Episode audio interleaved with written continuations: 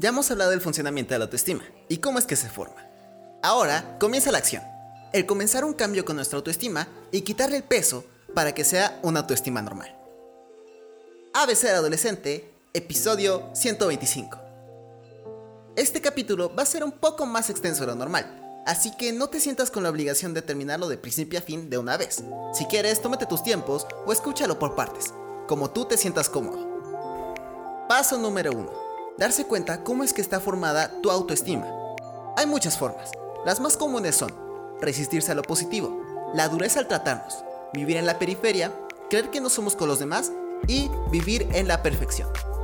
El resistirse a lo positivo suele ser cuando hacemos algo bien, lo atribuimos a la suerte o a otra persona. También es común que no nos demos nuestro propio valor. Además de esto, solo miramos nuestros errores y los criticamos. La dureza al tratarnos es cuando nos forzamos a trabajar de más sin disfrutar a lo que tenemos a nuestro alrededor. Vivir en la periferia es que literalmente todo nos da igual sin importar que nos afecte o no nos afecte. La confianza de uno mismo es muy baja y prefiere que alguien más lo haga, porque cree que él no puede ser capaz de hacerlo.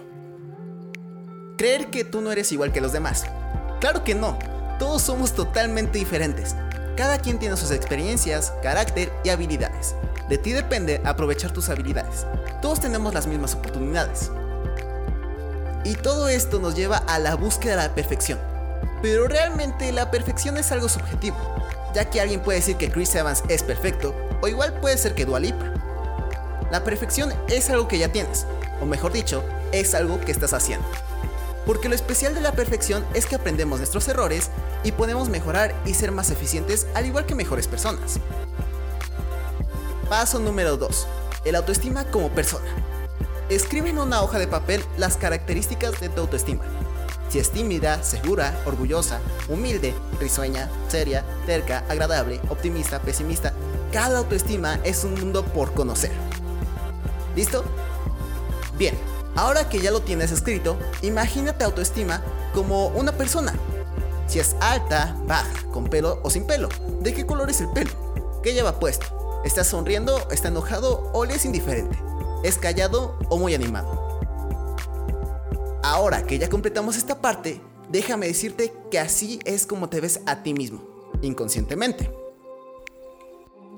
Pero no te preocupes, ya que, como todo el mundo, puedes cambiar. Y ahora que tenemos esta imagen de nuestra autoestima, ¿cómo hablarías con ella? ¿De qué hablarías? ¿Cómo te comportarías con él? ¿Qué es lo que le gusta y lo que no le gusta? Paso número 3. Es momento de quitarnos la mochila de la espalda. ¿Recuerdas de lo de la pelota en el agua, que en su estado natural flota? Ahora piensa, ¿qué es lo que mantiene tu autoestima debajo del agua? ¿Será la falta de confianza? ¿Te has lastimado por algo que has dicho? ¿No crees poder ser tú mismo? Piensa qué es lo que estás cargando y no permite volver a una autoestima normal. Escríbelo y piensa cómo te lo vas a poder quitar de encima. Paso número 4. Poner a mis yo en su lugar. Cada yo tiene una misión. Está el yo real, el yo ideal y el yo que se supondría que debería de ser. Ya hablamos de ellos en el capítulo de lunes, que fue el 123. Con el yo real y el yo ideal no existe un gran problema. El que empieza a generar este desequilibrio es el yo ideal. Paso número 4. Poner a mis yo en su lugar.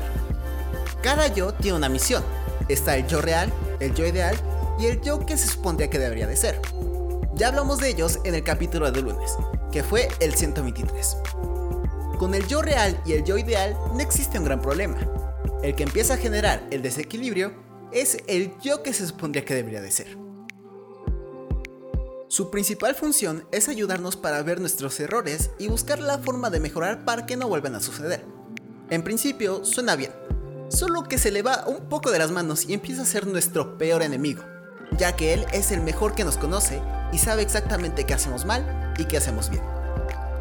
En lugar de motivarnos para cambiar, lo que hace es criticarnos y no dejarnos de quitar valor, lo que provoca que nuestra autoestima baje. Un yo que se supondría que debería de ser fuera de control busca la perfección absoluta al instante.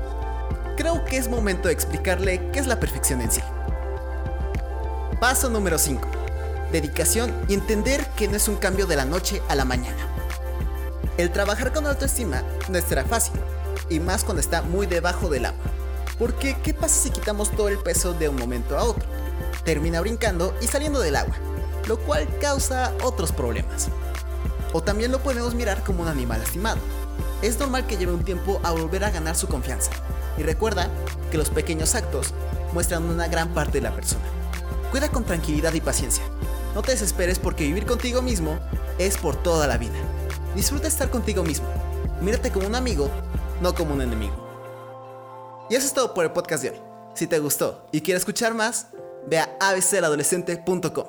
Recuerda que este podcast se sube los lunes, miércoles y viernes. Yo soy Andrés y es momento de que nuestra autoestima sea única y original como tú. Adiós.